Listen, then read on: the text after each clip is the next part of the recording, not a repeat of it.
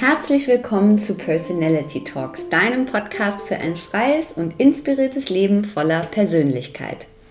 Was will ich, wer bin ich und was brauche ich eigentlich für ein rundum zufriedenes Leben?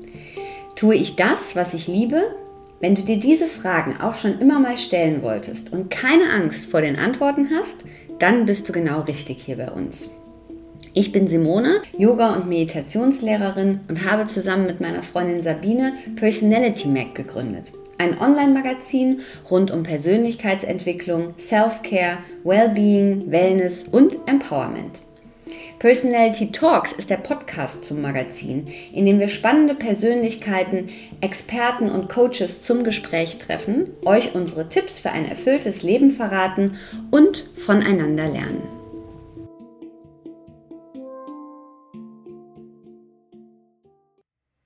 Hallo und herzlich willkommen zu einer neuen Folge Personality Talks. Und mein heutiger Gast ist die wunderbare Martina Eder. Martina ist Advanced Jivamukti Yoga Lehrerin, sie ist Ausbilderin, sie leitet Trainings und Apprenticeships, sie ist Mama eines kleinen Sohnes und sie ist vor allem, und das wird direkt äh, zu Anfang des Interviews sehr, sehr deutlich, eine sehr warmherzige, verständnisvolle, weiche und dennoch kraftvolle Persönlichkeit. Ähm, das Interview ähm, ist ein ganz wunderbarer Ausflug in ihre eigene Geschichte, in ihre ähm, eigenen Fähigkeiten, die sich durch die Jivamukti-Methode, das Praktizieren und das Lehren herausgebildet haben. Und sie nimmt uns mit und gibt uns einen wirklichen ehrlichen Einblick in ihr Leben, ihren Alltag und ihr Denken. Ich freue mich sehr, dass sie da war und äh, ich wünsche euch ganz viel Spaß mit Martina Eder.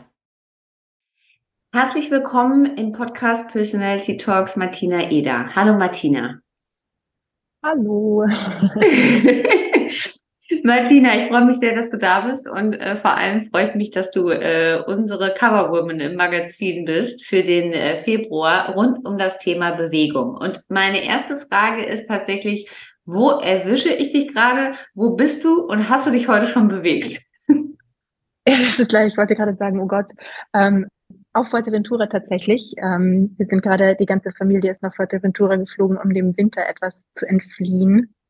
Davor habe ich das 75 Stunden Jivamukti Training in Hamburg unterrichtet und das war doch sehr anstrengend, obwohl sehr schön.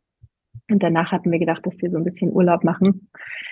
Tatsächlich ist es aber so, dass mit Kind meistens die eigene Bewegung ähm, außer irgendwo im Sand rumkrabbeln so ein bisschen zu kurz kommt. Und ich habe heute zum Beispiel schon die ganze Zeit überlegt, wie kann ich das noch irgendwie integrieren, wo kann ich es verhandeln mit meinem Partner. Und heute ist es tatsächlich leider noch nicht passiert. Doch, beziehungsweise ein, ein ungefähr drei Meter langen Strandspaziergang. das ist auch schon ganz gut. Aber du steigst ja direkt da ein, in dem, ich sag mal so in Anführungszeichen Dilemma, in dem wir uns da so ein bisschen äh, befinden als ähm, äh, vielleicht Yoga-Praktizierende oder auch Yoga-Lehrende ähm, und Mamas.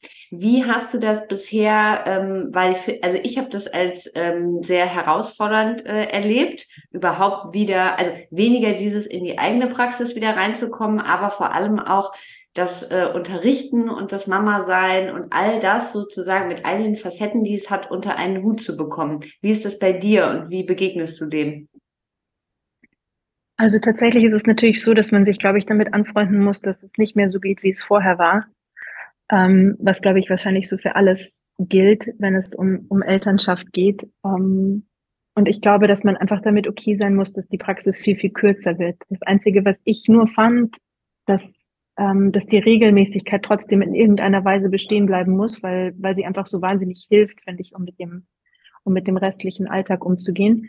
Mhm. Unterrichten finde ich tatsächlich einfacher, weil es da irgendwie ganz klar ist, was das Familienmanagement angeht. Okay, Mami geht arbeiten. Mhm. Und auch mein Partner weiß, okay, das ist mein Job, ich muss dahin. Und deswegen ist es klar, dass es passiert. Und bei der eigenen Praxis ist es so ein bisschen, dass es so leider unter Me-Time fällt und dass das natürlich immer verhandelt werden muss und, und in irgendeiner Form auch fair aufgeteilt werden muss. Und ähm, das habe ich das Gefühl, dass es manchmal schwerer ist, dass es, dass es wirklich passiert. Aber ich bin da tatsächlich einigermaßen eisern, ohne hoffentlich zu, zu eisern zu sein damit, weil ich weil ich einfach das Gefühl habe, dass ich wieder meinen, meinen Job, also Unterrichten einfach nicht wirklich funktioniert, wenn ich selber nicht praktiziere und auch eigentlich sonst alles andere relativ wenig funktioniert, wenn ich das nicht tue. Mhm. Und das Einzige, was, das ist halt die, die eigene Praxis von zweieinhalb Stunden auf 45 Minuten geschrumpft meistens. mit, mit kleinen Highlights natürlich. Manchmal schaffe ich es auch in eine, in eine Klasse zu gehen. Ja. Aber ja, äh, wie, genau, und halt sehr, sehr viel zu Hause. Einfach sich dahin werfen, wo man gerade, wo man gerade Zeit hat und, und ähm, was natürlich auch eigentlich ganz gut ist, finde ich, dass man nicht mehr so diesen perfekten Moment sucht. Also dass man sich nicht mehr denkt, so, ah ja, okay, super, so neun Uhr, da habe ich Kaffee getrunken, aber noch nichts gegessen.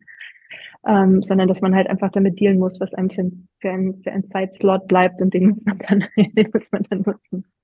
Ja, wenn wir uns das jetzt mal so vorstellen, wenn wir, ähm, äh, also mal so als Beispiel, ich wäre jetzt bei euch eingeladen, wie kann ich mir das vorstellen? Wie sieht euer Familienleben aus? Also unterscheidet sich das? Ich habe mich bei der Vorbereitung des Interviews gefragt, unterscheidet sich das, wenn beide ähm, Yoga praktizieren, äh, beide spirituell leben, beide schon sehr lange lehren?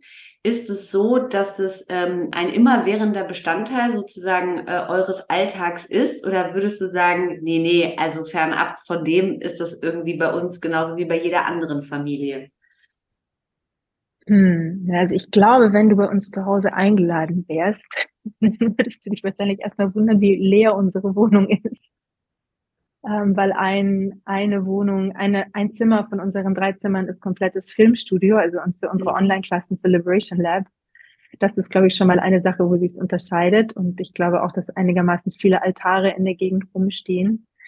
Ähm, wir bilden uns ein, dass wir eine ganz normale Familie sind, aber immer wenn dann Leute kommen, fällt es uns auf, dass das nicht der Fall ist. Und auch durch unseren Sohn Rio wird es so ein bisschen wiedergespiegelt, weil zum Beispiel immer vor, wir, wir versuchen immer vor dem Essen so ein kleines Gebet zu machen und Lokas Samastar zu singen und das und mittlerweile wird er sauer, wenn es nicht passiert. Das heißt, wenn er mit anderen Leuten irgendwo ist, dann, dann versteht er nicht, warum sich die Leute nicht an den Händen halten und das Essen ähm, segnen. Also von daher glaube ich, es sind doch so ein paar Sachen, die, die anders sind. Oder auch in der Kita zum Beispiel macht er immer, macht er immer Yoga und erklärt dann, also wenn die Leute ihn fragen, was er macht, dann, dann sagt er, er macht Yoga. Mhm. Völlig selbstverständlich. Ähm, dann glaube ich natürlich auch unsere Ernährung, wir sind alle drei vegan, ist mit Sicherheit für viele Leute ungewohnt oder vielleicht anders, als es in Anführungszeichen normale Familien machen. Ähm, aber ansonsten, glaube ich, sind wir, ich traue es mich nicht so wirklich zu sagen, aber ich glaube, wir sind einigermaßen normal. normal. Hattest du je diesen Moment, äh, also zum einen, ähm, warum, ähm, also gab es das auch vorher, dass ihr beiden das auch gemacht habt, dass ihr sozusagen vor dem Essen äh, euch an den Händen gehalten habt äh, und Lokasa da gesungen habt, weil das einfach äh, so ein total fester Bestandteil schon bei euch war? Oder ist das was, was sozusagen ins Familienleben eingezogen ist, ähm, seit, es, seit es das Kind gibt? Hm, es kam und ging so ein bisschen. Also es, es war eigentlich immer Bestandteil unserer beider Praxis und manchmal ist es halt nur tatsächlich einfach so ein bisschen peinlich. also wir bestehen nicht drauf, wenn wir irgendwo eingeladen sind oder ja. wenn wir im Flugzeug sitzen mhm. oder keine Ahnung was. Aber eigentlich war es schon immer da, ja. Wir, wir haben noch nur, nur durch ein Kind, finde ich, ist es oft so, dass die eigenen Sachen, also das, was wichtig ist, noch mehr, noch mehr rauskommt, weil wir eigentlich fanden, dass das, ja, dass das so schön ist und dass wir eigentlich auch irgendwie gerne hätten, dass er, dass er Teil davon wird oder dass zumindest irgendwie dieser Moment von, von in irgendeiner Form Dankbarkeit oder von irgendeiner Form von, von, von Wertschätzung für das Essen stattfindet mhm. gemeinsam und dass, dass wir ihm das auch weitergeben können. Aber es war eigentlich schon immer da, ja. Mhm. Und dieses, was du gerade gesagt hast mit dem peinlich, das wäre nämlich jetzt meine zweite Frage gewesen. Also dieses, ähm, also es ist ja was sehr Schönes, das so zu machen, ne? also zu singen oder für sich zu beten. Und äh, früher war das ja, glaube ich, auch so ein total fester Bestandteil bei vielen. Heute ist es ja nicht mehr so. Heute ist es ja vielleicht eher, also ich stelle mir jetzt vor, du bist zu einem Essen eingeladen und du machst es dann, weil es dein fester Bestandteil ist. Gibt es dann Momente bei dir, wo du sagst, ja, das ist mir jetzt ein bisschen peinlich, dass ich das so mache. Oder ich fühle mich jetzt gerade so ein bisschen weird, weird mit dem und das dann auch lässt. Oder sagst du, nee, weil das bin ja ich und das ist meine Praxis. Und da bin ich auch so, so fest sozusagen im Sattel, dass mich das nicht stört, was die anderen denken. Ähm, also ich, ich mache es eigentlich immer innerlich, wenn ich, wenn ich mit Leuten zusammen bin, wo ich jetzt finde, dass das irgendwie nicht unbedingt passend ist oder von denen ich auch weiß, dass, äh, von denen ich auch weiß, dass sie es nicht machen, ähm, finde ich es eigentlich fast so ein bisschen unnötig, darauf so, so rumzureiten, weil, mhm. weil es geht ja auch innerlich. Also es geht ja auch innerlich, einfach kurz selber eine Sekunde zu nehmen und das entweder mhm. innerlich zu machen oder in irgendeiner anderen Form.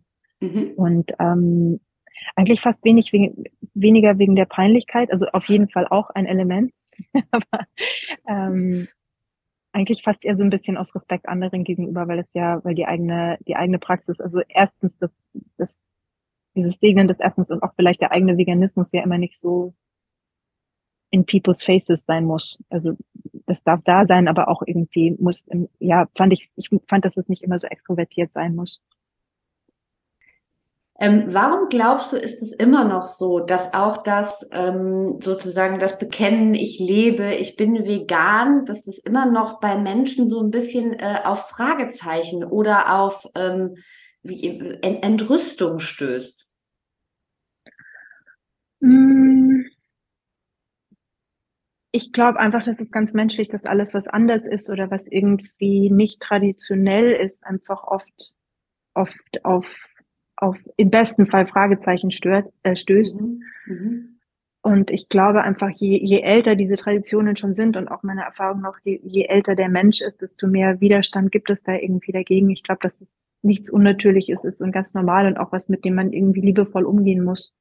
Und nicht mit Gegenwehr, sondern eigentlich mit, mit eher Verständnis und halt auch jedem den Raum zu geben, dass er, dass er vielleicht Fragen stellen kann. Also was ja eigentlich wünschenswert wäre. Also meine Idealvorstellung ist immer, dass mich tatsächlich jemand fragt, warum machst du das und was ist der Deal, weil dann kann ich, dann kann ich sagen und hoffen, dass tatsächlich jemand denkt, genauso wie es bei mir damals auch war, so, oh, mhm. das macht eigentlich Sinn.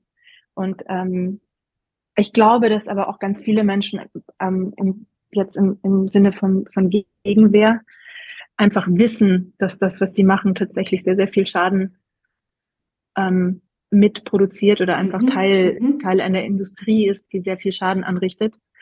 Und wie, wie jeder auch wieder selber weiß an sich, wenn man weiß, dass das, was man macht, eigentlich nicht okay ist, dann ist die, dann ist die Verteidigung dessen meistens am größten und am vehementesten. Und ich denke immer, dass ein guter Punkt ist bei solchen Sachen, einfach sich daran zu erinnern, wie, wie man selber funktioniert und dass eigentlich alle Menschen gleich funktionieren und dass man dann eigentlich ganz gut, ganz gut verstehen kann, was einem gegenüber sitzt. Mhm. Lass uns ein bisschen in die ähm, Vergangenheit reisen, ein bisschen in deine ähm, eigene Geschichte. Wann äh, war die, äh, die erste Begegnung mit Yoga und wann war klar, das wird Lebensmittelpunkt und alles andere sozusagen äh, wird drumherum gebaut?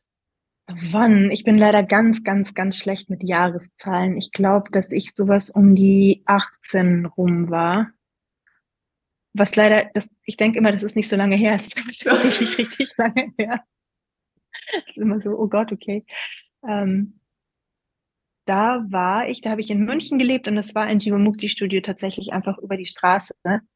Und da bin ich einfach hingegangen und ähm, kann mich auch noch genau erinnern, bei wem das war. Das ist sehr lustig, weil die Lehrerin gibt es tatsächlich auch noch immer, die heißt Karin Zahn und ist ein, ein Urgestein ähm, noch immer in München. Ich glaube, sie unterrichtet noch immer. Ich, war, ich bin mir nicht ganz sicher. Ich glaube, irgendwie bei Patrick im, im Studio noch, bei Patrick Room. Und bei ihr war ich in der Stunde und ich fand irgendwie sie auf ganz, ganz nette Art und Weise wahnsinnig schräg und auch die Stunde wahnsinnig schräg. Ähm, ich kann mich aber erinnern, dass ich super stolz war, weil ich die meisten Sachen einfach irgendwie konnte, weil ich viel getanzt habe. Und ähm, dann dachte ich mir so, ah, okay, war einfach, gehe ich nochmal hin. Ähm, und dann, dann habe ich angefangen, da regelmäßig hinzugehen und habe irgendwie, habe irgendwie die eigene Praxis hat sich dann immer mehr vertieft. Dann habe ich auch angefangen, Ashtanga zu praktizieren. Das wurde auch fester Bestandteil von meiner Praxis. Und ähm, dann war die nächste Sache, an die ich mich genau erinnern kann, das Tribe Gathering in München. Das hat damals Gabriela Bosic ausgerichtet und Sharon kam. Ich bin mir nicht sicher, ob David auch mit dabei war. Und sie hat eine Lecture über Yoga und Veganismus gehalten und war da auch ganz viel anwesend und ich fand sie ganz, ganz toll. Und da war klar, okay, ich möchte irgendwie in diese Tradition einsteigen und sie auch unterrichten und teilen. Und ähm, genauso wie du sagtest, da war klar, dass das nicht mehr weggehen soll und darf und ähm, einfach Lebensmittelpunkt und, und fester Bestandteil wird.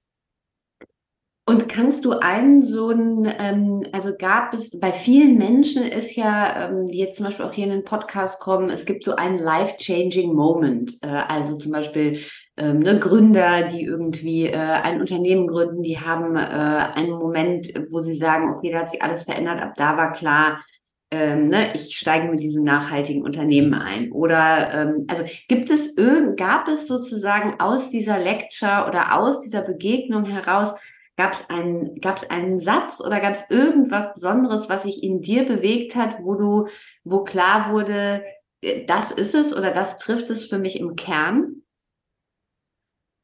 Es war an sich natürlich die ganze Thematik, wie zum Beispiel wie untrennbar Yoga und, und Veganismus sind und dass es eigentlich so logisch ist, wenn man nur irgendwie in die Schriften schaut und, und ähm, ich fand einfach auch, dass Sharon, Sharon an sich, die Person, sie hat mich so fasziniert. Also es war eigentlich weniger, es war natürlich auch, was sie gesagt hat, aber vor allem auch sie persönlich als Person, mhm. die mich, die mich fasziniert hat, weil ich kann mich noch genau erinnern, sie ist winzig klein, also ist sie noch immer, und ähm, war ganz weiß angezogen und war irgendwie ganz, ganz fragil und klein, aber trotzdem unglaublich stark und auch die Art und Weise, wie sie gesprochen hat, werde ich nie vergessen, beziehungsweise das tut sie auch noch immer. Und mittlerweile sind wir ja auch familiär verbunden. Ähm, deswegen ist es jetzt tatsächlich was geworden, was, was irgendwie auch Teil von meinem Leben ist auf einer anderen Ebene.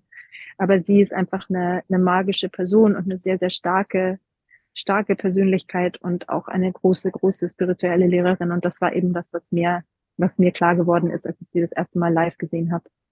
Mhm. Und auch ihre Freundlichkeit, also ihre, ihre, die Art, wie sie mit Leuten umgeht, ganz offen und ganz freundlich und ähm, ja. Was würdest, also dann hast du ja, du hast vorher, wenn ich das richtig äh, gelesen habe, ähm, als Schauspielerin gearbeitet und warst, glaube ich, ja dadurch auch in einer ganz anderen Welt unterwegs. Gab es jeden Moment, wo du für dich gedacht hast, na ja, das ist jetzt schon ein relativ krasser Switch, so von aus Schauspielerei raus in sozusagen das Yoga-Lehrerleben hinein? Um ehrlich zu sein, eher das Gegenteil. Mhm. Ich habe mir ganz oft gedacht, das ist eigentlich gar nicht so unähnlich. Ähm, und habe mir auch, ich glaube, mich hat das so ein bisschen vor Enttäuschungen bewahrt, dass, dass, ich, dass ich Schauspielerin war, weil man hat irgendwie extrem viel mit großen Persönlichkeiten zu tun, sei es in der Yoga-Welt oder beim Schauspielen mit Performern und mit, mit, mit einfach großen, großen und teilweise sehr sperrigen Persönlichkeiten. Und ähm, ich finde, das ist immer irgendwas, wenn man so ein bisschen tiefer in die Yoga-Szene, ich sag's absichtlich so eintaucht, dann ist man oft davon enttäuscht, dass es da einfach auch menschelt und dass da die gleichen Sachen passieren wie in anderen Szenen auch.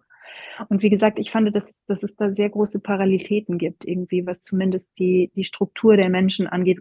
Vielleicht ist es aber auch Jivamukti spezifisch, weil Sharon David ja auch Performance Artists waren, bevor sie angefangen haben, Yoga zu unterrichten. Und ich glaube, dass dann Jivamukti auch so ein bisschen diese, diese Art Mensch anzieht. Also sehr kreative Menschen, sehr große Persönlichkeiten, Performer, ähm, Künstler in irgendeiner Art und Weise. Deswegen fand ich eigentlich, dass der, dass der gemeinsame Nenner da relativ groß ist, was, die, was die Schauspielszene und die Yoga-Szene angeht. Ähm, und ja, leider auch so ein Element davon, also was, was, was, worin ich noch immer sehr schlecht bin und was ich auch wahnsinnig ungern mache, eben weil ich es als Schauspielerin so oft machen musste, dass man sich in irgendeiner Art und Weise auch verkaufen muss, dass man eine Homepage braucht, dass man Instagram braucht, dass man irgendwie seine Retreats bewerben muss.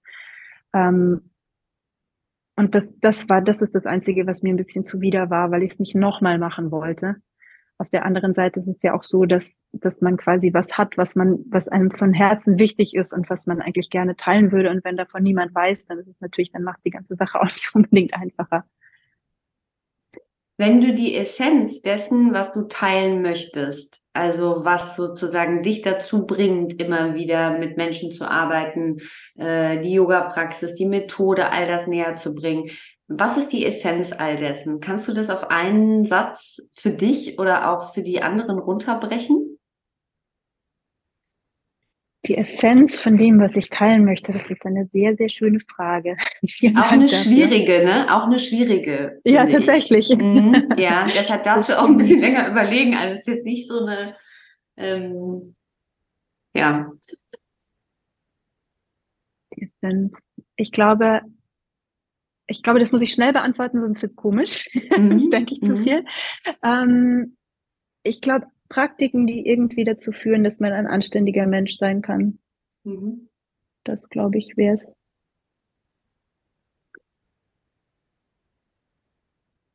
Und dieses Anständigsein, also mhm. ähm, was gehört für dich in dieses, also ich würde vermuten, für dich gehört ja in dieses Anständigsein rein, dass man freundlich miteinander ist, dass man Verständnis für die anderen Menschen aufbringt, dass man eher mit, so wie du das eben auch bei dem Veganismus erklärt hast, dass man eher so mit Weichheit an die Dinge rangeht, ähm, dass man ähm, nicht nur auf sich, sondern auf andere, auf die Umwelt, äh, auf alle Lebewesen achtet. Ist es das, was für dich sozusagen unter anständig fällt?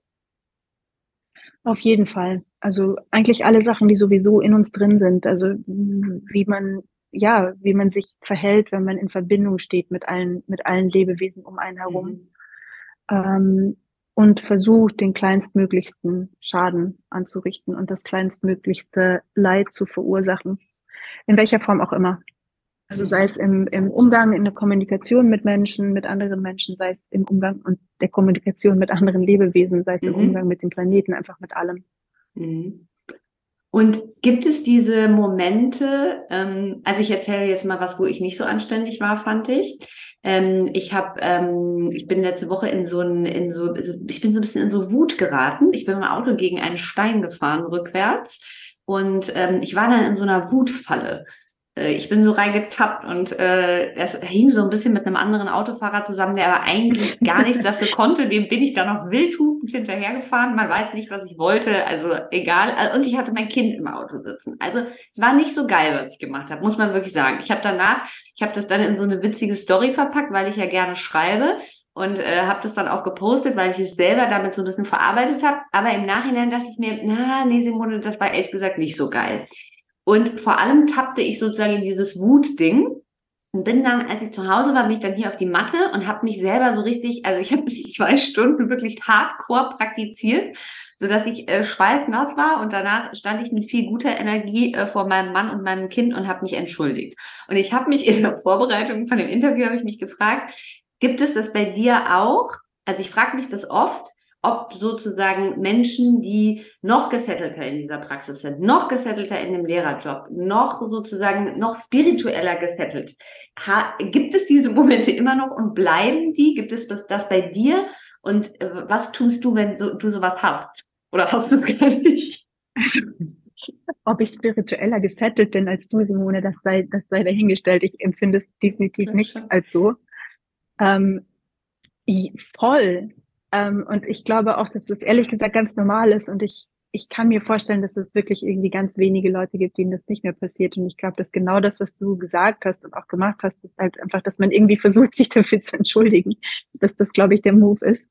Und ähm, also in mir zum Beispiel sind Seiten hochgekommen, von denen ich nicht wusste, dass sie da sind durch Schlafentzug. Also mhm. so das erste Jahr mit, mit kleinem Kind und auch so, also der Umgang, und wir sind ja jetzt, also Jules und ich sind beide ja also ich glaube, wir werden als spirituell gesettelt in Anführungszeichen empfunden. Aber man, also wie wir teilweise miteinander umgegangen sind, glaube ich, hätte unsere Schüler zutiefst schockiert. Und ähm, ja, ich glaube, dass es wichtig ist, da einfach authentisch zu bleiben und genau zum Beispiel das zu sagen. Also, das ist einfach egal, wie spirituell mhm. gesettelt man sich erscheint, mhm. dass es definitiv in die Hose geht und dass man definitiv sauer wird, dass man definitiv mhm. unfreundlich ist öfter und dass man, ähm, dass man einfach daneben langt. Und das, das, das Einzige, was man dann, das, ja, dass man damit irgendwie einfach nur ehrlich umgehen kann und sich zu entschuldigen bei den Leuten, die da in irgendeiner Form beteiligt waren. Und ähm, ja, und zu wissen, genauso wie du ja gesagt hast, also wenn dir deine Praxis hilft, damit umzugehen, halt in irgendeiner Form einen Werkzeugkasten zu haben, einen spirituellen Werkzeugkasten zu haben, damit umzugehen. Also da gibt es vielleicht irgendwas, was mich weniger sauer macht. Kann ich vielleicht, wenn ich merke, dass ich super wütend bin, kann, kann ich vielleicht irgendwie fünf Minuten atmen und dann erst was sagen zu meinem Partner oder gucken, ob es dann überhaupt noch gesagt werden muss. Ähm, das ist eigentlich genau das, was ich am allerspannendsten finde an, an in Anführungszeichen spiritueller Praxis, dass dass sie einem Werkzeuge gibt, um, um genau mit solchen Sachen umzugehen. Also dass es quasi nicht heißt, dass wenn man eine spirituelle Praxis hat, dass man nicht wütend wird, sondern dass man vielleicht mit der Wut besser umgehen kann. Und das glaube ich auch gar nicht das Ziel ist, nicht wütend zu werden oder nicht traurig zu werden oder also dass diese Sachen passieren dürfen und auch sollen, dass man halt nur einfach irgendwie weiß, wie man damit umgehen kann. Ich muss auch gerade selber über mich schmunzeln, weil ich habe diese Frage auch tatsächlich schon öfter gestellt und ihr halte auch meistens äh, eine ähnliche Antwort darauf, aber ich glaube, ich wünsche mir oft zu sehr, äh, dass es das nicht mehr so sehr gibt. Ähm, dass irgendjemand sagt so, oh nö, ich bin schon ewig nicht mehr sauer geworden. Ja, ja, dass ich die Person treffe, die sage, nee, also seit ich das und das mache, bin ich immer so. Ich habe auch oft so Fragen gestellt zu ähm, äh, eben den Umgang mit den Kindern, ne? Also ähm, auch äh, mhm. Mütter, die jetzt sozusagen, also ich habe ja auch einen Sohn, der ist jetzt vier und ich habe dann oft Mütter, äh, auch sozusagen die drei Kinder oder zwei oder vier ähm, tatsächlich ähm, so befragt in Richtung, dass es das gar nicht mehr gibt, dass man sich dann sozusagen vielleicht aufregt oder dass man ruhiger bleibt. Also äh, aber ja, mir wurde oft die Antwort gegeben, dass das natürlich alles total normal und auch menschlich ist. Und so ist es ja auch richtig. Deshalb muss ich gerade über mich selber schmunzeln, dass ich die, ähm, die Frage immer noch, dass ich die Frage immer noch stelle. Ähm, ich habe mit ähm, deinem, ich habe mit deinem Kollegen Moritz äh, vor nicht allzu langer Zeit, Moritz Ulrich, gesprochen und mhm. der hat mich auf einen ganz interessanten Pfad gebracht, über den ich ähm, seitdem ein bisschen nachgedacht habe. Ähm, und da ging es um die, äh, um die Lehrerperson ähm, und darum, dass ja ähm, die SchülerInnen, wenn sie in den Klassen sind, oder wir alle vielleicht manchmal ganz gerne den, den Lehrer oder die Lehrerin so ein bisschen als, ich sage das jetzt mal, Heilsbringer sehen oder uns so ein mhm. bisschen auf die eine Person fokussieren. Und ähm, das, er hat es ähm, zum einen ausgeführt, dass es natürlich, dass es eine Gefahr darstellt für die Lehrerperson, in die man sehr, sehr schnell reintappen kann. Äh, und spannend fand ich aber auch, dass er gesagt hat, es geht ja eigentlich gar nicht um mich. Also sobald ich sozusagen als Lehrer diese Klasse betrete, gebe ich eigentlich das, was mich, also gebe ich das so ein bisschen an der Tür ab und trete in etwas Höheres rein, ne? Und es geht um die Methode und so weiter. Wie ist es bei dir? Ich habe mich dann gefragt, ähm, wir sind auch da, äh, darauf gekommen, weil es um Jivamukti ging, um diese Methode, die ja so krass, finde ich, mhm. immer wieder, so sind wir eingestiegen, ähm, diese wahnsinnige Qualität abliefert. Also ich habe, ich glaube, wir sind eingestiegen, dass ich gesagt habe, egal wo äh, ich bisher in einer Jivamukti-Stunde war, ich immer das Gefühl hatte, oh yes, da war es wieder. So sind wir so ein bisschen dahin gekommen. Ist es was, was du, ähm, was du auch so siehst? Also, dass es, dass du als Person, dass du eigentlich total in den Hintergrund trittst? Hm, ich glaube, es gibt solche und solche Lehrer. Also zum Beispiel bei Moritz, genau bei ihm, der ähm, nicht nur Kollege, sondern auch ein guter Freund ist, ist es immer mhm. genau für mich so wahnsinnig faszinierend, zu sehen, wie toll er das macht, also wie gut er seine eigene Person da raushalten kann und mhm. kann eigentlich wirklich nie sagt ich, also nee, tatsächlich nicht mal das Wort ich benutzt, soweit ich mich erinnern kann. Also mich, mich fasziniert es immer in seinen Stunden, wie viel Raum er schafft und lässt. Mhm. Also dass, dass, dass ganz wenig persönliche Sachen drin vorkommen, dass mhm. ja, also das, das merkt man, dass er das irgendwie extrem gut kann und mich fasziniert es immer. Ich, ich habe das Gefühl, ich kann das nicht so gut. Und ich habe auch tatsächlich das Gefühl, wenn ich es versuche, wird's nicht so richtig, sondern ich habe eher das Gefühl, dass meine Art eher eher persönlich ist tatsächlich. Mhm. Also dass, mhm. dass ich gut funktioniere über, über Persönlichkeit. Und natürlich auch, also ich glaube, dass es für jeden Lehrenden wichtig ist, das auf dem Schirm zu haben, dass der Raum nicht der eigene sein sollte, sondern der für das, für, für Yoga oder auch für die SchülerInnen. Und das zu erfahren ähm, aber dass man auch einfach so ein bisschen wissen muss, wie, wie die eigene Art ist. Und ähm, ich erzähle öf öfter persönliche Sachen in den Klassen mhm. und ähm, mhm. und ich habe ja ich habe einfach das Gefühl, dass oft mein Zugang ja einfach irgendwie die persönliche Ebene ist. Und ähm, vielleicht entwickelt sich das irgendwie auch über die Zeit hinweg. Aber ich glaube, dass es wichtig ist, zumindest oder was ich auch versuche, meinen Apprentices oder meinen Auszubildenden zu sagen, dass es wichtig ist, zumindest achtsam damit umzugehen mit der eigenen Person und mit und wie viel Raum die einnehmen soll und einnehmen darf. Und ja, im, im idealen, im idealen Sinne ist man einfach nur ein Sprachrohr für, für die Praxis und für Yoga als solches.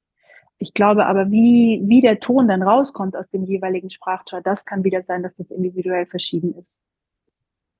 Das entspannt mich jetzt so ein bisschen. Ich habe ich teile mich, ich habe eigentlich immer nur Persönliches geteilt. Ich dachte, oh Gott, Simone, du bist ja eine Ego-Sau. Was ist denn da los? Du hast das alles total komplett falsch verstanden. Okay, das entspannt mich. Also das heißt sozusagen, ähm, du würdest da schon sagen, das ist individuell einfach auch sehr verschieden. Ne? Also jeder Lehrer sozusagen findet sich da, in dem wie er es macht, auch ganz anders ein. Ich würde sagen, ja. Also ich finde auch, mhm. dass, dass es authentisch sein muss. Bei Moritz zum Beispiel merkt man total, dass es hundertprozentig authentisch ist. Also er ist einfach ein Mensch, der, der, der, wie ich finde, nicht so viel Raum einnimmt und der sehr viel Platz geben kann, was ich mhm. als wundervoll und wahnsinnig angenehm empfinde.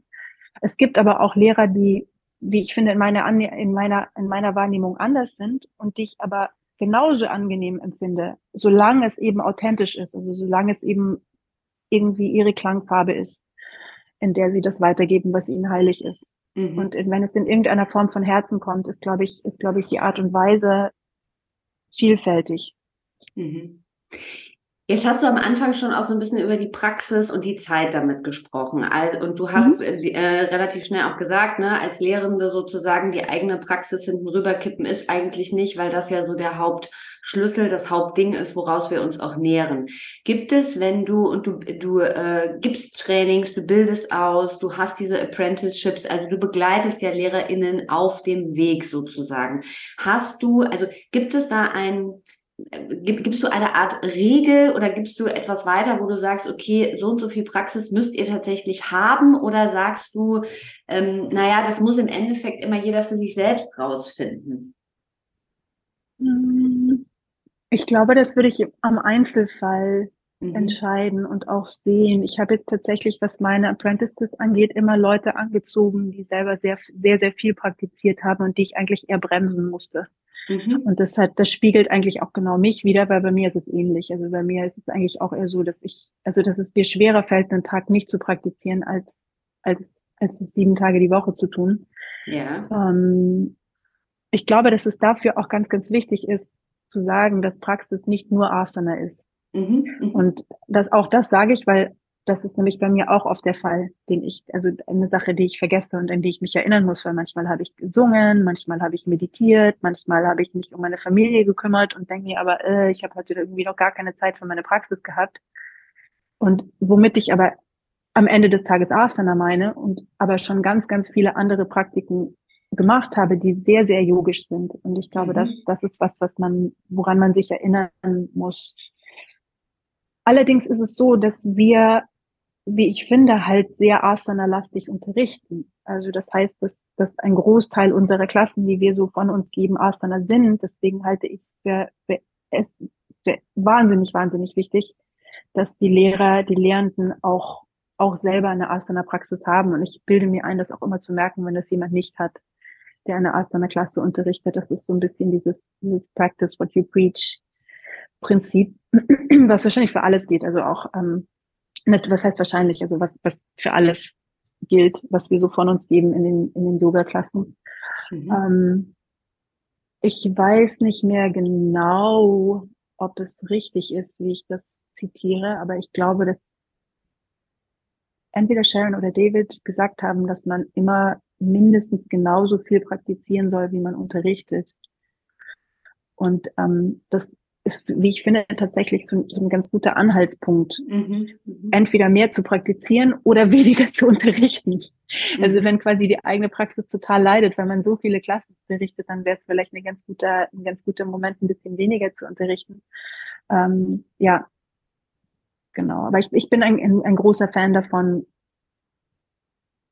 erstens es selber so zu tun, auch irgendwie, je mehr ich unterrichte, desto mehr brauche ich das tatsächlich auch. Ich habe das Gefühl, das ist so wie die eigenen Akkus aufladen und auch gerne davor. Also ich habe das Gefühl, wenn ich zum Beispiel jetzt gerade bei dem, bei dem Teacher Training in Hamburg war es so, dass ich davor einfach wirklich, egal wie müde ich war, versucht habe zu praktizieren, weil ich wusste, sonst mhm. werde ich einfach, sonst, sonst halte ich das energetisch gar nicht durch. Und so mache ich es eigentlich meistens, wenn ich, wenn ich unterrichte. Ähm, lass uns ein bisschen über Yoga und Spiritualität sprechen. Oder vielleicht mhm. auch über Yoga und Veganismus. weil es haben sich bei mir also ein paar Fragezeichen gebildet, ähm, weil für mich war das immer eins. Also für mich war sowohl, äh, also vegan kam bei mir durchs Yoga dazu und ab dem Moment, wo ich es verstanden habe, war es aber untrennbar. Die Spiritualität war, ist für mich auch ein, also ich, ich kann das gar nicht vom Yoga loslösen. Ich habe aber, äh, und äh, wir lassen ja alle, wenn wir das äh, so lernen, auch andere Meinungen, andere Dinge zu und habe in einem letzten Podcast-Gespräch ähm, angehört oder gehört, dass ähm, es das nicht immer geben muss. Also dieses Spirituelle, dieses, es muss den Altar gar nicht geben oder es muss dieses Preachen, dieses, ne, nennen wir es jetzt mal Predigen gar nicht geben. Und ähm, dann erzählte mir gestern mein Mann auf der Arbeit, also äh, von der Arbeit von einer Kollegin, die Yogalehrerin ist, die saß neben ihm und hat äh, hat ihm erklärt, dass es das eigentlich ja alles gar nicht braucht, während sie sozusagen ein Salami-Brot biss und die Cola trank. Und ich habe dann abends versucht, äh, ich habe abends versucht, darüber nachzudenken und dachte, warum, also äh, ich habe, warum ist es so, also A, habe ich mich gefragt, warum ist es so geworden und ähm, wie kann man dafür sorgen, dass es als eins, also dass es nicht voneinander getrennt gesehen wird? Weißt du, worauf ich hinaus will? Mhm, auf jeden Fall. Also ich glaube, das ist halt auch so ein bisschen der Hoffentlich nicht zu kompliziert beschrieben. Nee, also ich glaube, ich sag mir, wenn ich, ich hoffe, dass ich nicht falsch abbiege, was die, was die Beantwortung angeht oder das, was mhm. ich davon denke. Ähm, für mich ist es auch zu 100 Prozent untrennbar. Ähm, ich finde aber auch, dass es keinen Altar braucht, weil der Altar mhm. ja auch innerlich sein kann. Also ich mhm. liebe Altäre, ich, ich bin glücklich in jedem Studio, wo einer ist. Mhm. Ich habe selber auch einen, ich bringe immer einen mit, aus Angst, dass mhm. es keinen gibt. Mhm. Ähm, also ich bin großer, großer Fan dafür, äh, davon. Ich glaube aber, mhm. wie gesagt, dass der auch im Herzen sein kann, also dass der keine äußerliche Entsprechung haben muss. Ja. Ähm, und das, glaube ich, dass dasselbe gilt einfach für Spiritualität auch. Spiritus heißt ja eigentlich Atem. Also alles, was atmet, ist spirituell. Ähm,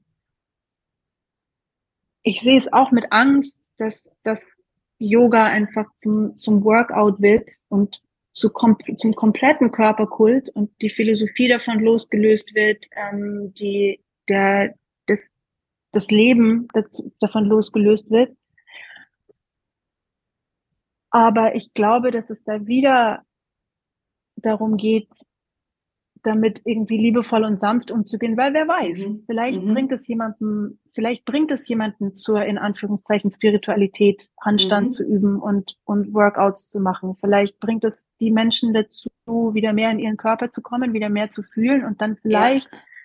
irgendwo um die Ecke doch Spiritualität zu finden, beziehungsweise mhm. eben das zu finden, was zu Yoga gehört.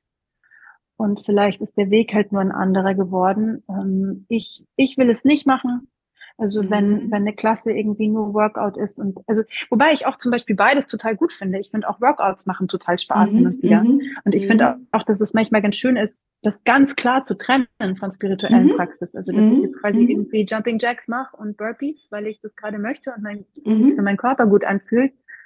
Und ähm, aber dass das nicht meine spirituelle Praxis ist, sondern dass die anders aussieht. Mhm. Und dass es dann manchmal auch ganz schön ist, weil ich nicht mehr das Gefühl habe, ich muss irgendwie, ich muss irgendwie wahnsinnig viel tun in meiner Art von der Praxis. Aber ich glaube, ich verliere so ein bisschen den roten Faden. Ähm, ich finde, dass, dass, dass alles, was den Menschen gut tut, irgendwie seine Berechtigung hat. Mhm. Und ähm, dass auch alles, was spirituell aussieht, vielleicht gar nicht spirituell ist. Und mhm. ähm, das, das glaube ich, ist das Wichtigste. Also, dass, ähm, dass es für mich am spirituellsten ist, wenn man, wenn man sich anständig verhält und das mhm. braucht teilweise gar nicht unbedingt Praxis. Da wäre es wieder das anständige Verhalten, aber ja. Mhm. Keine Ahnung, vielleicht führen, führen, führen einfach verschiedene Wege dahin. Mhm. Also wieder dieses äh, weich daran zu gehen, verständnisvoll auch und das sozusagen ähm, vielleicht auch ein bisschen zu akzeptieren, dass es da andere Wege hingibt. Ähm, was würdest du sagen, Bewegung? Ähm, hat das von, äh, von deiner Kindheit an eine Rolle gespielt und hat sich das so durchgezogen oder ist das ein Bestandteil, der sozusagen erst später dazugekommen ist? Und warum würdest du sagen, ist es ähm, in deinem Fall ähm, ein, gehe ich mal von aus, wichtiger Bestandteil für dein Leben? Bewegung ist tatsächlich immer Bestandteil gewesen, auch was meine Eltern angeht. Also meine mhm. sehr sportlich, alle beide immer gewesen. Mein Vater ist irgendwie Windsurfer gewesen und Skifahrer und Mountainbiker. Meine Mama hat ganz viel Tennis gespielt und ähm, also es war immer immer Teil davon und ich bin auch tatsächlich musste ich bei allem immer mitmachen in Anführungszeichen musste. Ähm, es war nichts davon meins, deswegen weiß ich jetzt auch gar nicht, ob ob es so die Bewegung war, ähm, die ich die ich mitgenommen habe durch meine Kindheit. Also Sport in Anführungszeichen war immer Teil, aber mir hat irgendwie nichts davon jemals so wirklich Spaß gemacht. Also zum Beispiel, ich habe auch ganz, ganz früh mit Ballett angefangen und ganz lange noch getanzt.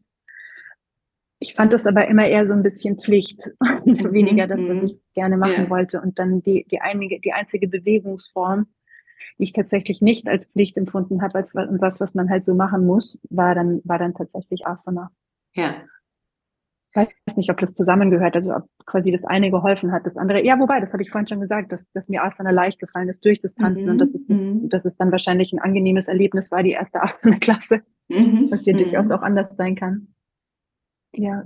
Und die Spiritualität, ist das auch was, was du aus dem Elternhaus kanntest? Also womit du sozusagen aufgewachsen bist, so wie das dein Sohn jetzt erlebt? Mm, nicht, nicht in dem Umfang. Meine Mami hat Yoga gemacht, das weiß ich noch. Die hatte mhm. so ein, mhm. die hatte so ein Oldschool Yoga-Kissen und ist da, ist, ist zum Yoga gegangen. Also das war auf jeden Fall in irgendeiner Form Bestandteil. Ähm, aber ich glaube nicht zu dem Umfang, wie es jetzt Rio von uns abbekommt, dadurch, dass wir, nicht, dass wir zwei sind. und mein, mein Vater hat, hat gar nichts damit zu tun, hat gar nichts damit am Hut und der war aber auch gar nicht da. Also ich bin mit meiner Mutter aufgewachsen. Von mhm. daher.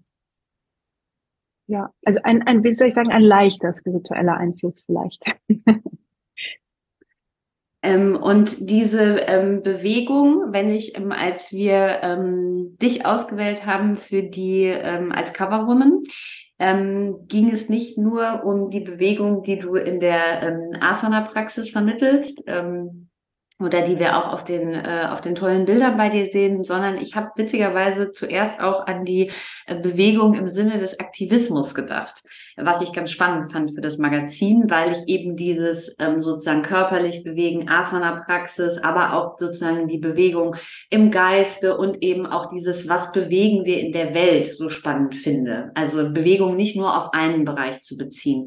Ähm, und da bist du ähm, äh, die erste gewesen, die uns auch da sozusagen als, äh, ja, als Role Model in den Sinn gekommen ist.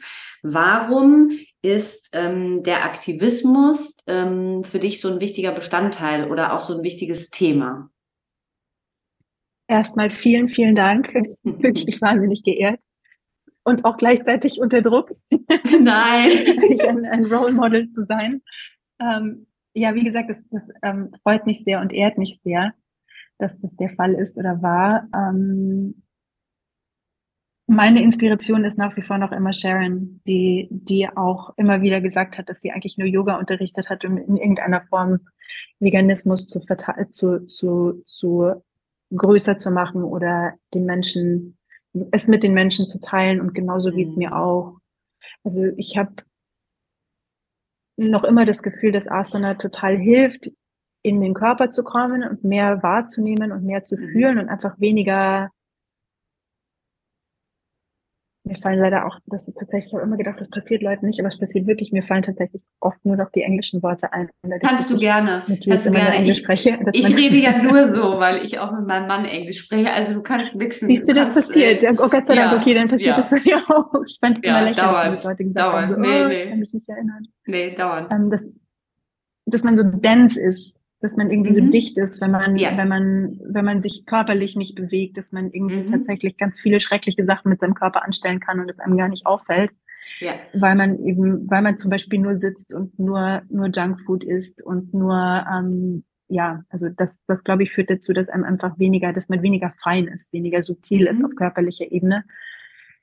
Was sich auf eine gewisse Art dadurch zeigt, dass so ein, so ein Grundunwohlsein entsteht. Und das wiederum führt dazu, dass es wahrscheinlich auch schwieriger ist, liebevoll zu sein zu anderen, beziehungsweise wenn man, wenn man selber kaum was wahrnimmt oder selber einfach sehr dicht ist, es ist einfach schwer rezeptiv zu sein für andere. Und deswegen da, glaube ich, ist der Punkt, der alles, der alles zusammenführt, der auch in irgendeiner Form diese, dieses in Anführungszeichen Wellness-Element dass man ja. versucht, dass es einem einigermaßen gut geht körperlich, dass man irgendwie einigermaßen entgiftet ist, dass man sich einigermaßen wohlfühlt und dass, dass halt einfach auch die Energiekanäle freier sind und die es dann wiederum einfacher machen, mit anderen umzugehen. Ja, das ist toll. Das ist so dieser, dieser Kreislauf, den du da beschreibst, dieses, dass wir erst bei uns diesen Platz machen müssen, um dann sozusagen ne, das andere zu verstehen und den Platz für das andere überhaupt zu haben. Ähm, Auf jeden Fall. Und da, oh ja, sorry. Nein, bitte. Ich glaube, das ist eine Sache, die man manchmal eben so ein bisschen vergisst. Also auch zum Beispiel, wenn man irgendwie so ganz auf dem, dem Selfless Service Trip ist, da wissen wir alle, dass das relativ, also dass die Flamme da relativ kurz brennt. Mhm. Weil wenn man sich selber irgendwie kommt, wenn man sich gar nicht um sich kümmert, dann, dann, dann, ja, wie gesagt, dann hat man einfach nicht lange Kraft. Dann wird das irgendwie ein Sprint und kein Langstreckenlauf. Und mhm. das, das ist zum Beispiel auch was, das, was, was man mit Kindern irgendwie so ein bisschen erfahren muss, finde ich, oder zumindest es mir so ging, dass mhm. ich einfach irgendwie nicht mehr geschlafen und nicht mehr gegessen und nicht mehr keine Ahnung was habe, sondern nur noch irgendwie Kind kümmern, Kind kümmern, Kind kümmern. Aber dann irgendwann wurde ich so, so dünnhäutig, dass das auch nicht mehr so richtig ging. Mhm. Und seitdem habe ich verstanden, so, ah, okay, dass dieses, dass dieses, dass dieses Element, sich um sich selbst zu kümmern, beziehungsweise den Raum zu schaffen, in sich zu schaffen, einfach auch wichtig ist. Mhm. Und gar nicht Und, egoistisch. Also, mhm. Also, dass es so erscheint manchmal, aber dass es eben gar nicht so ist, sondern eigentlich eher im Gegenteil.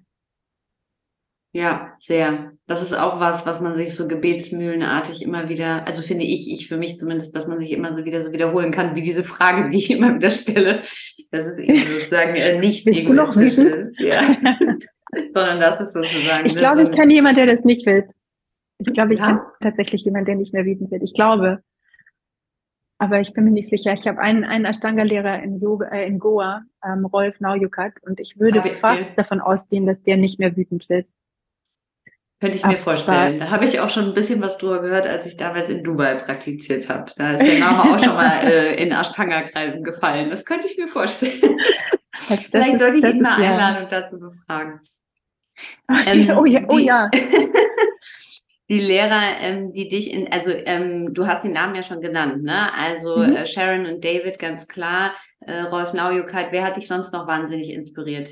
Vielleicht auch in den letzten Jahren. Sind da immer wieder welche dazugekommen? Ähm, oder sagst du, nee, also da gibt's ja auch sehr einen unterschiedlichen Rangang. Also ich habe das ähm, vor allem auch in Dubai nochmal gesehen in meiner Zeit. Es gab Lehrer, die hatten sozusagen einen Lehrer und auch nur den. Es gab LehrerInnen, die haben sich von sehr, sehr vielen verschiedenen Seiten sozusagen inspirieren lassen.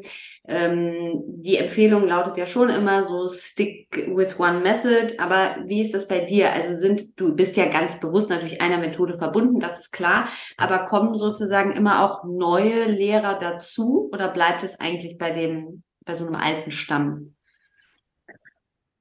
Bei mir kommen tatsächlich jetzt nicht wirklich neue Lehrer dazu. Also jetzt niemanden, den ich quasi ähm, als auf ähm, wie soll ich das sagen, auf, äh, so, so Lehrer, Lehrer. Also ich empfinde als meine Lehrer tatsächlich Sharon und David. Ähm, immer mehr und noch immer und in verschiedenen Formen Sharon. Das vertieft sich und verfestigt noch mehr, verfestigt sich noch mehr immer auf, auf verschiedenen Ebenen. Und Rolf, Rolf Naujukat ist auf jeden Fall auch dabei. Ähm, und das, das ja, das war es. Also ich finde immer wieder Lehrer, mit denen ich wahnsinnig gerne praktiziere und die ich ganz, ganz toll finde, die ich aber eher als, als Inspirationen empfinde und quasi nicht, mhm. weil dieses, dieser Ausdruck mein Lehrer oder meine Lehrerin oder beides, ist, ist habe ich irgendwie fast das Gefühl, da gibt es irgendwie keinen, keinen unerschöpflichen, keine unerschöpfliche Anzahl sondern irgendwie, ich habe das Gefühl, es ist so wie Eltern. Irgendwie hat man davon, hat man davon halt nur ein paar und dabei bleibt es dann auch. Mhm. Und so, so ist es eher bei mir. Aber ich bin auch von der Persönlichkeit her so. Also ich bin, ich bin sehr, ich, ich committe mich zu einer Sache und das mache ich mhm. dann. Und wenn nichts wirklich komplett, komplett schockierendes passiert, dann, dann bleibt es auch so. Mhm. Kann aber auch verstehen, wenn das bei Leuten sich irgendwie verändert öfter. Also wenn es irgendwie verschiedene, verschiedene Lehrer Lehrerfiguren gibt über das Leben hinweg. Aber bei mir war es was sehr beständig, Gott sei Dank. Also vielleicht habe ich auch einfach die, die richtigen Lehrer gefunden. Für mich. Und wenn du von diesen, ähm, das ist auch eine Frage tatsächlich, die ähm, immer schon mal so aufgetaucht ist, äh, bei Menschen, die auch das Magazin lesen oder auch aus den Yogastunden heraus, wenn sozusagen Lehrer also wie du jetzt, wenn eine Lehrerfigur von ihrem eigenen Lehrer spricht, bedeutet das immer sozusagen, du hast einen ganz beständigen Kontakt zu dieser Person oder du praktizierst mindestens zweimal im Jahr in Person mit ihr oder also wie gestaltet sich das? Das ist, glaube ich, was, was die HörerInnen ähm, auch interessiert. Das ist auch eine sehr gute Frage. Die habe ich mir tatsächlich auch schon selber öfter gestellt. Mhm. Ähm, kann jemand, den ich nur ganz, ganz selten sehe, überhaupt mein Lehrer sein? Darf ich den so mhm. nennen? Mhm. Und das war bei mir zum Beispiel jetzt bei Rolf eine Zeit lang so, weil wir sind ähm, jetzt nicht mehr nach Goa gegangen mit dem Kleinen, weil es einfach irgendwie, wie ich fand, kein Ort ist, wo ich ihn mitnehmen möchte. Noch, mhm. vielleicht mhm. irgendwann, aber noch ist mir das mhm. irgendwie zu krass für ihn. Und bin ich dann noch immer seine Schülerin, obwohl ich irgendwie jetzt zwei Jahre lang nicht da war oder drei Jahre lang? Und ähm, mhm. ich glaube auf jeden Fall, ähm, auch wenn man jemanden, die, die, die Verbindung entsteht ja durch das, durch die, durch das, was, was, was der Lehrer einem gegeben hat. Also zum mhm. Beispiel sind noch immer ganz viele Sachen, die er gesagt hat. Es ist einfach seine Präsenz und er als Inspiration für mich ist ja immer da mhm. und immer Teil meiner Praxis. Und er ist immer mit mir, wenn ich praktiziere. Und genau das Gleiche gilt für, gilt für Sharon und David natürlich auch. Also die sind, die sind zum Beispiel ganz, ganz nah, weil egal wo ich hingehe, dadurch, dass ich ja sehr, sehr, sehr verbunden bin mit Jivamukti und eigentlich nichts anderes mache mhm. und auch gar nicht möchte, also ist eigentlich immer ein Bild von Sharon und David da. Ähm, und alles, was ich tue, alles, was ich teile, ist, ist zu, zu sehr, sehr, sehr eng mit den beiden verbunden. Und auch immer, wenn ich unterrichte, jetzt auch als das erste Mal Facilitator war in einem Teacher Training, saß sie eigentlich quasi immer wie so, wie so saß sie in, in, in geistiger kleiner Form eigentlich immer so ein bisschen auf meiner Schulter, wenn ich unterrichtet habe und war, mhm. war da ganz nah mit dabei. Aber Nein, ich glaube, dass man physische Zeit miteinander zu verbringen, ist nicht unbedingt nötig. Es ist ein Geschenk. Also ich glaube, wenn man das, mhm. wenn man das machen kann und darf, wenn sich die Möglichkeit dazu bietet, ist es natürlich großartig und ähm, aber für viele Leute geht das ja leider gar nicht mehr. Oder vielleicht auch, wenn die Lehrer gar nicht mehr leben. Mhm. Dann können die das ja trotzdem bleiben. Was würdest du sagen, aus deiner Erfahrung raus, was braucht eine gute Yoga-Lehrerin?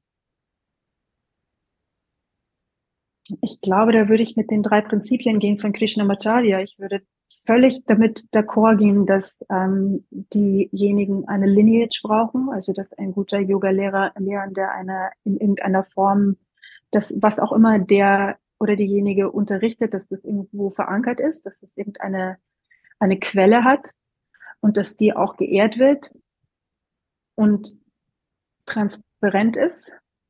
Dann eine eigene Praxis, haben wir vorhin schon drüber gesprochen, und ähm, dann das dritte ist a sincere liking of people. dass, dass der, der Yoga-Lehrende einfach wirklich gerne Menschen mag. Oder ich würde es vielleicht noch erweitern, das ist mein einziges Add-on zu Krishnamacharyas drei, drei Qualitäten, dass ich sagen würde, ein, ein sincere liking for beings. Einfach, dass jemand, der, der Yoga unterrichtet, einfach alle Lebewesen irgendwie mag. In irgendeiner Form weil du sagen würdest, ich fand das, das ähm, habe ich von dir auch schon mal, ich glaube, irgendwo gelesen oder tatsächlich gehört und ich glaube, wahrscheinlich habe ich es auf Instagram gelesen. Ähm, und ich habe lange darüber nachgedacht, weil ähm, ich da so, auch so ein bisschen drüber geschmunzelt habe. Glaubst du auch, weil also ich in meinem Kopf habe dann so gedacht, ja gut, natürlich muss man Menschen, also man muss ja auf jeden Fall Menschen mögen, weil sonst kriegt man ja wahrscheinlich irgendwann auch einen Knall am Dach. Also auch sozusagen in der, in der, in der Arbeit, in den täglichen Stunden und so weiter. War das so gedacht oder habe ich das ein bisschen falsch verstanden?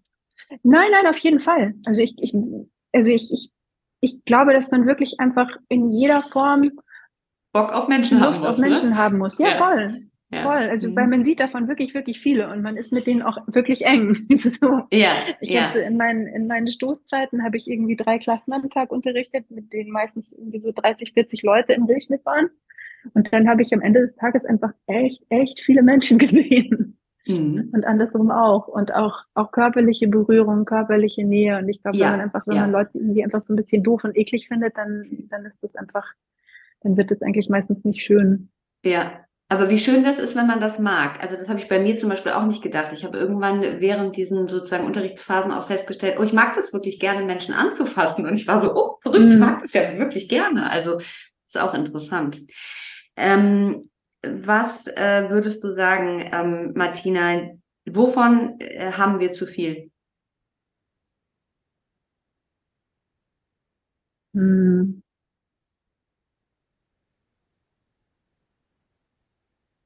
Wovon haben wir zu viel? Das ist noch so eine große Frage. Das sind immer die letzten ähm, drei. Also wir sind sozusagen schon auf der Endspur. Ähm, und das ist eine der letzten drei Fragen. Ich fühle mich geneigt, Ego zu sagen, aber irgendwie klingt das so wahnsinnig abgedroschen. Aber ich glaube, ich sage es trotzdem. Ja. Was machst du, wenn es bei dir durchschlägt?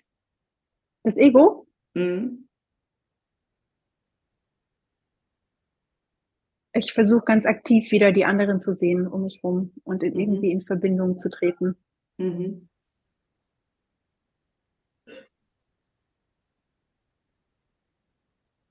Was brauchen wir mehr?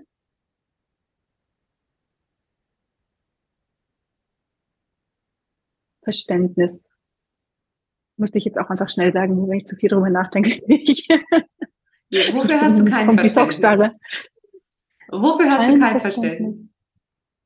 Oh, tatsächlich für wenig. Und da muss ich, glaube ich, relativ mhm. lang nachdenken. Dann habe ich kein Verständnis.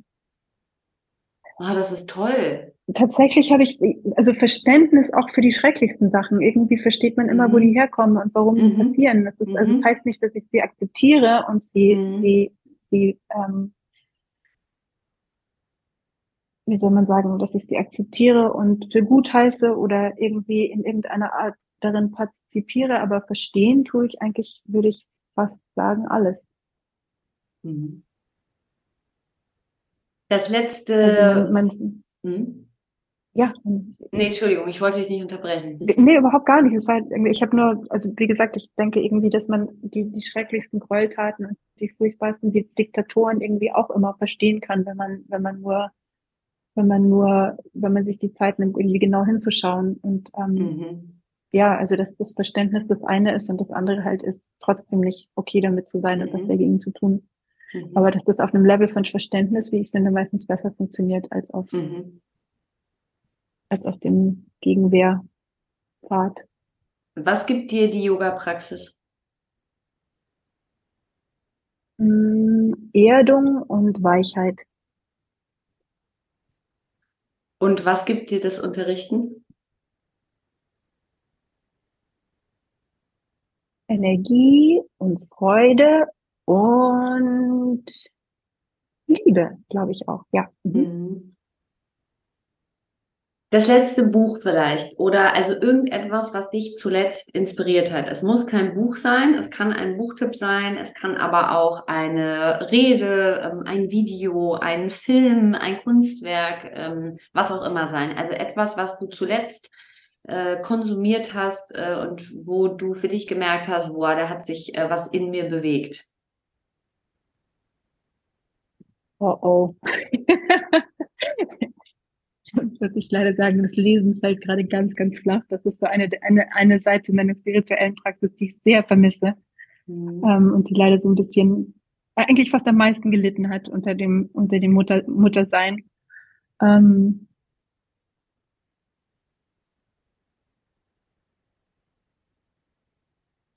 Ich glaube tatsächlich, ich muss so ein bisschen, bisschen abweichen von der Frage, weil das, was mich am meisten inspiriert hat, jetzt gar nicht so, gar nicht gar nicht ähm, artsy war in dem Sinne, sondern es war tatsächlich, wir haben, wir waren Frauen inspirieren mich gerade total und ich glaube auch ja, das, das, und das ist eigentlich schade, dass das neu für mich ist, aber irgendwie bin ich gerade so begeistert von Frauen. Ich finde inspirierend, wie die, wie die alles so hinkriegen. Und wir haben nämlich zum Beispiel dieses Teacher Training in Hamburg, über das ich so hoffentlich nicht zu viel spreche. Mm -mm. Ähm, das haben wir gerade zu, zu dritt irgendwie gerockt. Das waren, und alle drei Mummies Janka mit einem, glaube ich, sechs Monate alten Baby und Marie mit einem sechs Wochen alten Baby und ich mit meinem Sohn teilweise da und wir haben das wirklich, wie wir fanden, ich hoffe die anderen auch, haben das wirklich irgendwie ganz gut hingekriegt und ich fand eigentlich mal wieder, mal wieder inspirierend, wie viel Kraft Frauen haben und, und mit welcher, mit welcher Stärke und trotzdem Weichheit sie irgendwie solche Sachen machen können. Und das, ich fand auch irgendwie die Energie davon so schön und auch tatsächlich mal ganz schön, dass wirklich einfach kein männlicher Chef da war, was einfach dann doch oft der Fall ist. Also, dass irgendwo am Ende doch noch irgendein, irgendein Mann sitzt, der die Fäden zieht. Und das war nicht der Fall. Und ich fand das sehr inspirierend.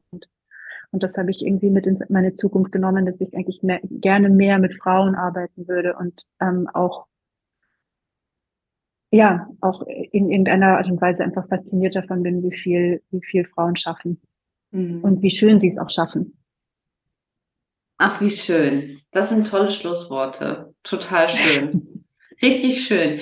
Ähm, und man hat ja auch gesehen, also du hast gar nicht so viel über das äh, Teacher Training gesprochen. Man hat ja auch gesehen, ihr wart äh, sehr gut besucht. Ihr wart, äh, es sah zumindest so aus, äh, voll gebucht. Und äh, das ist ja auch ein Grund zur Freude äh, und glaube ich auch ja äh, ein großes Geschenk, vor allem nach den, äh, nach den ganzen Corona-Jahren und den ganzen Entwicklungen, die es da gab. Und äh, gerade dann auch nochmal, wenn man das dann so schafft, als Mütter so für so viele äh, Menschen den Raum zu halten, das ist ja auch was sehr Besonderes, finde ich.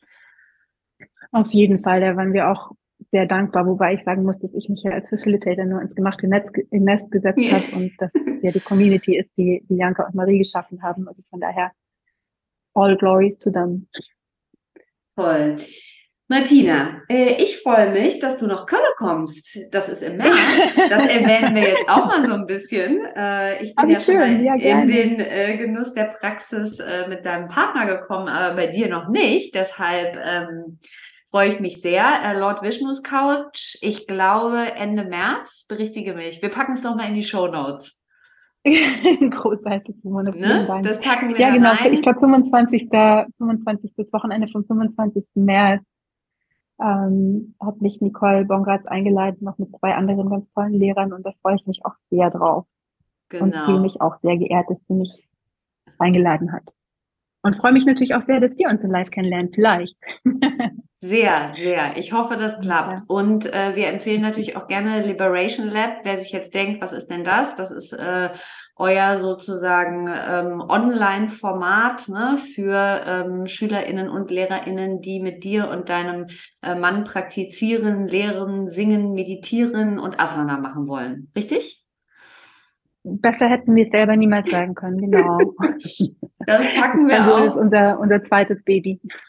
Genau, das packen wir sehr, sehr gerne rein. Da kann man dann auch mal das äh, Zimmer sehen, ne? euer sozusagen Filmstudio in genau. eurer Wohnung. Wenn sich Leute jetzt gefragt haben, wie sieht das denn da wohl aus? genau so. Und das Kind hört man auch schreien. Das ist so, ne? So ist das Leben. Das ist doch auch schön. Ja, das, hm. ja wir, haben, wir haben allerdings vor, uns ein Directional Mikrofon zu besorgen, professioneller zu gestalten. Martina, das war sehr, sehr, sehr, sehr schön. Ich danke dir, dass du da warst, dass das du dir die Zeit genommen hast für Vielen das Dank. Interview, dass du dir die Zeit genommen hast für das Gespräch. Ähm, und wir sind sehr, sehr froh, dich zu haben. Und ähm, vielen, vielen Dank. Vielen Dank dir auch, Simon. Das war sehr nett. danke dir. Hoffentlich bis bald in irgendeiner Form. Vielen Dank fürs Dabeisein, vielen Dank fürs Zuhören. Das ähm, war das Gespräch mit der wunderbaren Martina Eder. Ich habe wie immer einiges mitgenommen und äh, bin vor allem ähm, begeistert von ihrer Weichheit und äh, dieser Demut den Dingen gegenüber. Das hat äh, mich sehr bewegt und wird mich, glaube ich, diese Woche noch ein bisschen begleiten. Wer mit Martina live praktizieren will, der kann das im März bei Lord Vishnus Couch tun. Sie ist vom 25. bis zum 26.03. für äh, Master-Workshops dort. Ich äh, werde mir noch schnell ein Ticket buchen äh, und freue mich sehr, mit ihr auf die Matte zu gehen. Und wer ansonsten mit ihr ähm, und ihrem Mann Jules Febré, ich glaube, ich spreche seinen Namen leider immer falsch aus, aber ich sage es jetzt einfach so, verzeiht mir, praktizieren will, der ähm, schaut einfach mal bei dem Liberation Lab vorbei. Auch darüber haben wir im Gespräch gesprochen. Ich packe euch den Link dazu in die Show Notes und ihr findet Martina Eder unter Always in the Light auf Instagram. Auch den Link packen wir natürlich dort mit rein. Martina gibt Retreats, Workshops, äh, Live-Klassen und Online-Klassen. Und ihr findet natürlich das Interview mit ihr im Magazin in der aktuellen Ausgabe von Personality Mag. Und was ihr auch findet, wenn ihr in der Suche Dharma Talk eingebt, ein ganz wunderbares Format, das wir ganz am Anfang mal hatten. Dort findet ihr ein tolles Video auf YouTube, einen tollen Talk mit ihr, den ihr euch nochmal anhören und anschauen könnt. Ich sage von Herzen vielen Dank, schicke ganz liebe Grüße raus nochmal an dich, Martina, und ich freue mich auf euch bei der nächsten Folge. Alles Liebe und bis bald, eure Simone.